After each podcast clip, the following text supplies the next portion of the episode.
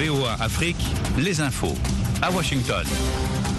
Vous écoutez VOA Afrique, il est 13h ici à Washington DC, 18h en temps universel. Rosine Mounezero de retour dans ce studio pour vous présenter ce bulletin d'information. Bon après-midi et bienvenue.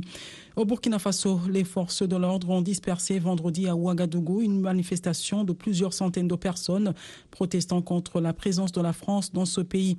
Certains d'entre eux brandissaient des drapeaux de la Russie, pays avec lequel ils ont dit vouloir que leurs dirigeants intensifient leur, les relations.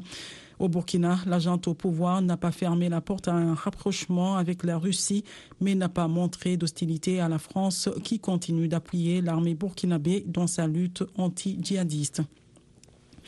Six pays ont décidé en l'espace de quelques mois d'arrêter ou suspendre la participation de leurs soldats à la mission de l'ONU au Mali, dont l'avenir est plus que jamais en question. Après la Suède, le Salvador, le Bénin et l'Égypte, le Royaume-Uni et la Côte d'Ivoire cette semaine ont annoncé leur départ avec des raisons différentes. L'engagement d'un septième contributeur important à la MINUSMA, l'Allemagne, est en suspens. La Guinée équatoriale organise dimanche des élections présidentielles, législatives, sénatoriales et municipales. À 80 ans, le président Teodoro Obiang brigue un sixième mandat présidentiel. Il fera face à deux candidats, Andrés Essono Ondo pour la convergence pour la démocratie sociale, seul parti d'opposition qui ne soit pas interdit et bien, bien, bien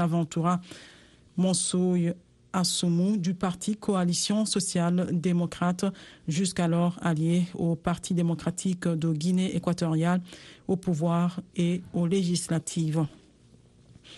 En RDC, l'armée a engagé jeudi deux avions Sukhoi 25 contre les rebelles du M23 qui se sont emparés ces derniers jours de nouveaux villages d'un territoire de l'ouest du pays. Nous avons espoir, nous avançons, a déclaré une source sécuritaire. Selon des sources administratives et des habitants interrogés plus tôt dans la journée, le M23 restait notamment à l'offensive dans le secteur de Kibumba mais il a aussi progressé vers l'ouest du territoire de Rushuru, où il contrôle une zone frontalière de l'Ouganda et du Rwanda.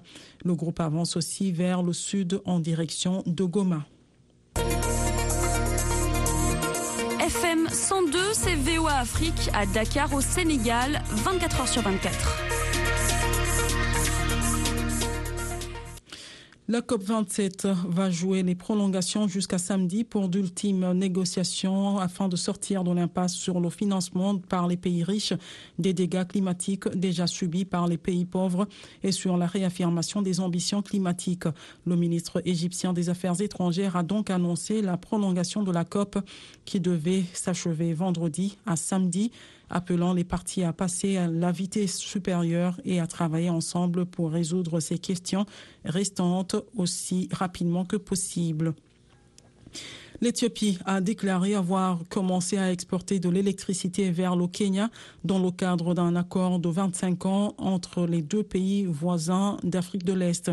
Cette décision intervient après que l'Éthiopie a annoncé au début de l'année qu'elle avait commencé à produire de l'électricité à partir de son projet controversé de méga barrage sur le Nil. Ce projet de 4,2 milliards de dollars qui a suscité la colère des voisins en aval, le Soudan et l'Égypte, devrait finalement produire plus de 5000 mégawatts, soit plus du double de la production actuelle de l'Éthiopie. En Tunisie, des centaines de manifestants mobilisés pour connaître le sort de migrants tunisiens portés disparus depuis près de deux mois ont été empêchés vendredi par la police de se rendre sur l'île de Gerba où doit avoir lieu le 18e sommet de la francophonie selon les médias locaux. Une embarcation de fortune qui transportait 18 migrants tunisiens en route vers les côtes italiennes a disparu dans la nuit du 20 au 21 septembre après être parti de Zarzis dans le sud-est. Huit corps seulement ont été retrouvés depuis.